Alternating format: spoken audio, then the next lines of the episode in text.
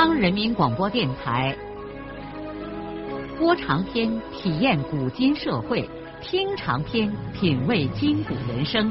让我们的故事传到千家万户，让每一位听众走进我们长篇联播的新天地。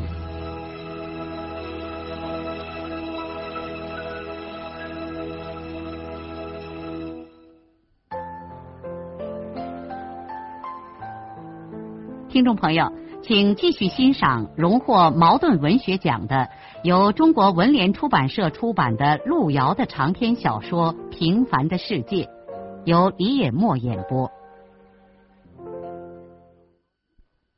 孙少安一路走，一路朝前边的公路上张望，看姐姐是不是走过来了。只要姐姐平安无事，他总有办法收拾王满银和那个女人。孙少安一直走到罐子村的村头，还没有看见兰花的踪影，他一下子紧张起来了。狗蛋不是说他妈过一阵儿就到双水村来吗？那他上什么地方去了呢？少安当然不会知道，他的姐姐此刻就在公路下面不远处的河湾里，闭住眼睛等死。少安像一个红了眼的凶徒一样闯进了姐姐的家门。他进门后发现姐姐不在家，王满银正在和一个卷毛头发的女人吃面条。那两个人显然被他的这副凶相唬住了，端着碗立在地上，惊恐的看着他。少安问王满银：“我姐呢？”“嗯，不晓得到哪儿去了。”少安走上前去，一拳打在了王满银的脸上，一声惨叫，王满银鼻子口里是血大淌，手里的碗也被打飞了，面条像虫子一样的撒了一身。南阳女人一看事情不妙，把碗往炕上一扔，提起那个提包，正准备夺门而出。少安眼疾手快，一把抓住那女人的头发，在那张黑瘦的脸上连连的扇了几记耳光。那女人杀猪一样的尖叫着，拼命的挣脱开来，大撒腿的跑了。少安立刻又掉过身，一脚把王满银踢倒在地上。王满银鼻子口里流着血，趴在地上抱住个头，就是个嚎叫。紧接着，怒气冲冲的孙少安旋风般的出了门，开始在罐子村四下里跑着，打问他姐姐的下落。罐子村的人先后都知道了王满银家发生了什么事儿，又一次纷纷的向这个破墙烂院涌来。有些人围住少安，向他提供情况。有一个老汉说，他清早在对面土坪上拾狗粪，曾经看见兰花从公路上下来，到河湾里去了。少平就很快的和村里的一些人沿着东拉河边，分别的去寻找失踪的兰花。人们很快的发现了坐在水井边的兰花，少安心疼的把脸色苍白的姐姐拉起来说：“姐，你坐在这儿干啥来？”兰花一见弟弟，大放声的哭开了，说：“我我吃了老鼠药。”孙少安大惊失色，他泪水模糊的拉住姐姐的手，喊叫说。哎呀，你真糊涂啊！你快说，吃了多长时间了？好一阵儿了。那肚子疼不疼啊？不不疼，就是恶心。快去医院！心急火燎的少安背着姐姐三窜两窜的就上了公路。他把姐姐放在路边，自己扒着开双腿，像个强盗似的立在了公路的中央，准备强行拦截从米家镇方向开过来的汽车。当一辆卡车按着刺耳的喇叭开过来的时候，立在公路中央的孙少安拼命的向司机招手。汽车在离他几米远的地方停住了，司机的脑袋几乎撞在了挡风玻璃上。他脸色煞白，跳出驾驶楼，二话没说就伸出手打了孙少安一记耳光，喝骂道：“你找死啊！”刚打了别人耳光的少安挨了一记耳光之后，仍然站着没动。他眼睛里含着泪水，指了指旁边的兰花，对这位怒气冲冲的司机说：“我姐姐刚吃了老鼠药，求师傅，求您把我们捎到十个节公社。”司机的脸色缓和了下来。哦，原来是这。他挥挥手，让少安赶快上车。少安把姐姐扶进了驾驶楼，汽车便飞一般的向十个街跑去。司机有点不好意思的对少安说：“ 刚才实在是对不起了。”少安下意识的摸了摸火辣辣的脸颊，说：“啊，这没什么，我们还要谢谢师傅嘞。”这位打了人的师傅看来心肠还不错。飞快的把汽车开到石阁节，并且绕路把少安姐弟俩一直送到了公社医院的大门口。少安来不及对司机说上一句感谢的话，就引着姐姐赶快向急诊室跑去。此刻，在罐子村兰花的家里，王满银已经从地上挣扎着爬了起来。他在水瓮里舀了两马勺凉水，把满脸的血迹洗掉，又拿扫帚把身上的面条扫干净。他在墙上的破镜子里照了照自己的尊容，右脸肿得像个发面膜。院子里看热闹的大人都四散走了，留下一些娃娃嬉笑着挤在门口看他的狼狈相。但是王满银现在还顾不上疼痛。只是懊丧七弟把他的财神爷打跑了。自从在省城火车站结识了南阳来的这位干姐之后，王满银一下子觉得自己时来运转。他带着这个女人在黄源自由市场上偷偷摸摸的出售香港产的玩具手表，赚了好几百块钱。两个生意人马上也就马虎在了一起。他们白天赚着卖表，晚上在东关私人开的旅馆里包上一间房子，一个被窝里搂着睡觉。真他妈的，这种日子过得比神仙都畅快。在一块睡觉的时候，干姐在告诉王满银，这手表原价一只才几块钱。王满银吃惊之余，心想：这天底下哪还有这么好的生意呢？两个人于是商量，这些表卖完了之后，他们一块再到广州多弄上一些，然后返回来到山区的小县镇去出售。可是没想到，有些买了表的人很快就发现了表芯是塑料的，开始查问这表的来源。王满银这下可慌了，赶紧引着这女人离开黄原。想回家躲避上几天之后，再到内蒙古的草地上去出售剩下的半提包假表。哎，本来一切都顺利着嘞，真怪自己昨天晚上不安生，漏了蹄爪。这事儿也真他妈的怪。以前这老婆要是拉起鼾来，那炸弹也炸不醒。他什么时候变得这么灵动了？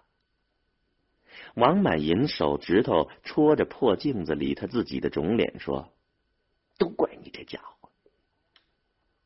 这个挨了打的二溜子正准备再吃点什么东西，突然有人跑来告诉王满银说：“兰花吞了老鼠药，已经被拉到石阁街医院去了。”王满银顿时吓呆了，他没有想到事情闹了这么大，妈呀，这可是人命事啊！他这时才惊恐的想：要是兰花死了，可咋办呢？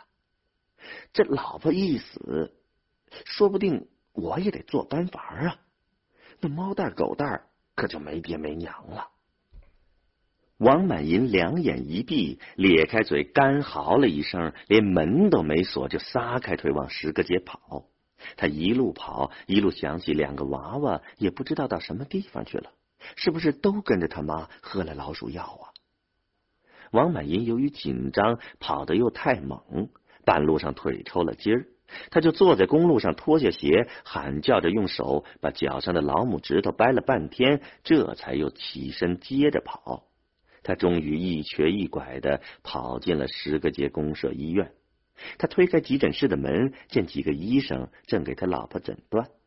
少安见他进来，像仇人一样的恶狠狠的瞪了他一眼。王满银顾不了多少了，扑在床前，见他老婆还活着，就赶紧问：“你吃了哪儿的老鼠药啊？”所有的医生都扭过头看着这个鼻青脸肿的人，不知道他是干什么的。王满银顾不上管这些了，只管问老婆：“哎，你快说嘛，你吃了哪儿的老鼠药啊？”兰花微微的合着眼说：“呃，吃了咱家里的。”医生们这才知道这家伙是病人的丈夫。王满银急着又追问兰花：“是你买的老鼠药？就是你那年剩下的。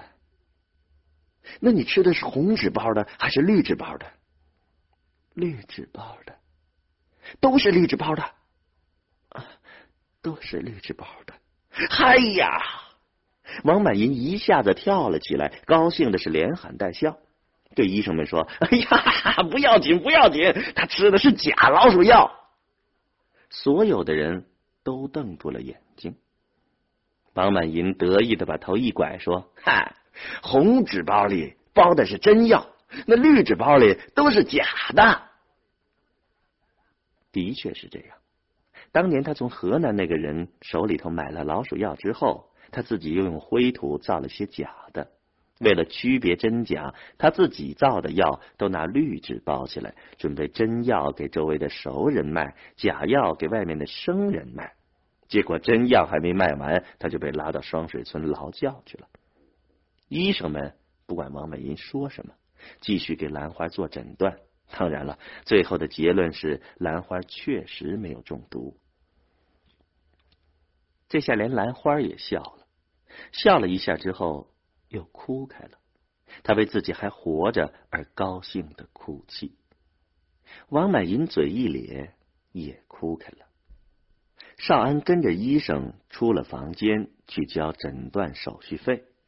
不一会儿，兰花就出院了。王满银这会儿倒又成了个人，对少安说：“你忙你的去，我和你姐姐相跟着慢慢回家呀。”兰花问大地。那猫蛋和狗蛋呢？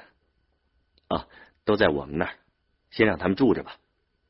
少安一看姐姐没什么事儿，也就放心了，说：“那你们先回去吧。”于是兰花和满银起身回罐子村。刚上路，兰花头一句就问：“那个女人呢？”王满银脸上的青疙瘩都发红了，叫叫少安打跑了。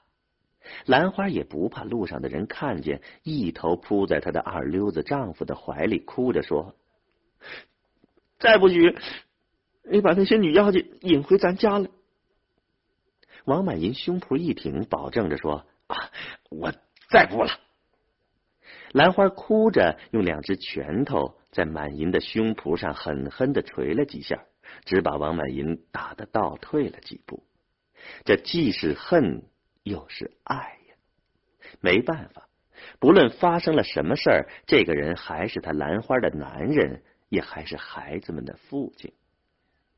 王满银现在变得老实起来，他像一只做错了事儿的小狗，恭顺的跟着妻子回了家。回到家里，兰花看见丈夫脸肿的快把眼睛都遮住了，便又心疼起他来。她不顾自己的伤心和饥饿，先放火烧了点热水，拿毛巾给丈夫敷在脸上。第二天，兰花又去双水村把猫蛋和狗蛋接回家来。当然了，满银可没敢跟妻子上丈人家的门。猫蛋和狗蛋回家之后，王满银也就把那场风波抛在了脑后。父爱渐渐的在他心里头复活。他接连几天没有出门，盘腿坐在烂席片土炕上，绘声绘色的给儿女们讲述外面世界的各种见闻。两个孩子亲热而崇拜的围在他的身边，听得都入了迷。兰花在锅台上忙着给他们做饭，时不时泪眼朦胧的瞥一眼炕上挤成一堆的父子三人。这个女人从来没有感到过像现在这样幸福啊！石个节逢集的时候，王满银想起自己卖假手表还赚了不少钱，就引着猫蛋和狗蛋赶了一回集。在集上，他见啥给儿女买的吃啥。他给孩子们一个人买了一身新衣服，又给猫蛋儿买了一个书包和一条红领巾，给狗蛋儿买了一支手枪和一个警察帽。最后，他还破天荒的给妻子扯了一身的确良衣服。哎呀，逛鬼王满银一下子变得这么规矩，就好像太阳从西边出来了。但是没过几天，这个二流子旧病复发，惯性勃起。他屁股一拍，又把老婆孩子丢下不管，跑到外面浪荡去了。孙少平没等到过正月十五的灯节，就又离家走了黄原，因此他并不知道罐子村姐姐家里发生的事情。如果他也在，弟兄两个说不定就能把他姐夫和那个南洋女人踩死。少平是临近春节才回到家里的，虽然他的户口落在了黄原的杨沟队，但是双水村永远是他的家，正如一棵树。枝叶可以任意向天空伸展，可根总是扎在老地方。当然了，少平回来并不仅仅是恋念家乡，他一方面是为了和全家过个团圆年，另一方面是想帮父亲做点什么事儿。哥哥已经分家另过光景，他现在成了这边家庭的主心骨了。本来他刚一到家，石歌节公社就约请他做公社春节秧歌队的指导，他立刻婉言谢绝了。他已经对红火热闹丧失了兴趣。刚刚过把春节，他就忙着跑出去给家里头买了一车炭，并且把前半年用的化肥也买好了。这些大事儿，父亲没有能力办。而哥哥正在筹办扩建砖瓦厂，也分不出手来管他们这边的事儿。这些事儿办完之后，少平就决定很快的返回黄原去。一家人劝说他过罢了正月十五的灯节再走，但是少平坚持着立刻就动身。他心里头着急呀，给家里头置办完必须的东西之后，身上就没有几个钱了。他要赶快到黄原去揽上个活干。临走的时候，他除过留够了一张去黄原的车票钱之外，又把剩下的钱全都给了兰香。妹妹马上就要升学，需要一笔花费。本来少平想多给妹妹留一点，但实在是没有了。家里头的人并不知道少平急于返回黄原的真正原因是什么。少平绝不能让家里人看出来他的窘迫。像往常一样，在黄原东关的汽车站出来之后，他几乎又是身无分文了。他在金波那儿把铺盖卷一取，就又来到了大桥头熟悉的老地方。现在他已经很自信，知道自己凭着年轻力壮，很快就会被包工头带走的。是啊，他从一切方面来看，都是一个老练而出色的小工了。不出他所料，刚到大桥头不久，他就被第一个来招工的包工头相中了。包工头听口音是原西人，一攀谈，没错，是原西柳岔公社的，叫胡永洲。少平不知道，这位包工头的弟弟就是原西县夸父会上和他哥哥住在一个房间的胡永和。当然，他更不知道。神通广大的胡氏兄弟在这个地区有个大靠山，他们的表兄弟高凤阁是黄原地委副书记，因此这两个农村的能人走州过县的包工做生意，气派大的很。少平和几个懒工汉被胡永洲带到了南关的工艺美术厂。胡永洲正给这家工厂包建新房和职工家属楼，厂房主体已经完成，现在正在盖家属楼。因为回家过春节的懒工汉现在还没有大批的返回黄原，因此胡永洲只招了二十几名工匠，先处理宿舍楼的地基。二十几个人挤在一个垃圾堆旁的大窑洞里，好在这窑洞有门窗，又生着火，还不算太冷。少平几个人到来的时候，这窑洞已经挤满了。对懒工汉来说，这里住的条件可以说是相当不错了。虽然没有床，也没有炕，但是地上还铺了一些烂木板，可以抵挡潮湿。少平勉勉强强的找了个地方，把自己的铺盖卷塞下。天气冷，睡觉挤一点还暖和。上面几个公家单位的垃圾都往这窑旁边倾倒，半个窗户都已经被埋住了，光线十分的暗淡。但是谁还计较这些呢？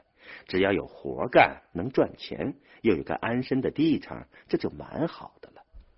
少平高兴的是，以前和他一块做活的萝卜花也在这儿，两个人已经是老相识。一见面亲切的很。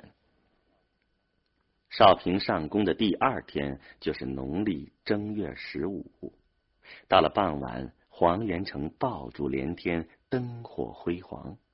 继春节和小年之后，人们再一次沉浸在节日的气氛中。古塔山上彩灯珠串般的勾勒出九级高塔的轮廓，十分壮丽。黄原体育场举办传统的灯会，那很早就响起了激越的锣鼓声，撩拨的全城人坐立不安。本来所有的工匠都邀好了，晚上收工以后一块相跟着去体育场看红火。但是包工头胡永洲对大伙开了恩，买了一大塑料桶的散酒，提到他们窑洞来，让大家伙晚上热闹一下。工头，并且吩咐让做饭的小女娃娃炒了一洗脸盆的醋溜土豆丝儿作为下酒菜。胡永洲看来是个包工老手，很会抓那做活的工匠。这点酒菜使得所有的人都没有兴致再去体育场了。晚上，二十几个懒工汉围着火炉子，从塑料桶里头把散酒倒进一个大黑老碗，端起来轮着碗过喝。黑老碗在人手中不停的传递着，筷子也雨点般的落在放土豆丝儿的盆子里。连续喝了几轮之后，许多人都有了醉意。一个半老汉脸红刚刚的说：“哎，这样干喝着没意思啊！咱要唱酒曲儿，轮上谁喝，谁就得先唱上一轮子。”众人兴奋的一哇声的同意了。这个时候，酒碗正好在萝卜花手里，众人就让他先唱，唱就唱，穷乐呵，富忧愁，懒工的不唱，怕干球了。他说他不会酒曲儿，众人说你唱什么都可以。萝卜花就唱了一首亡古社会的信天游，蓝个营营。天上七百五，没有钱才把个人难住，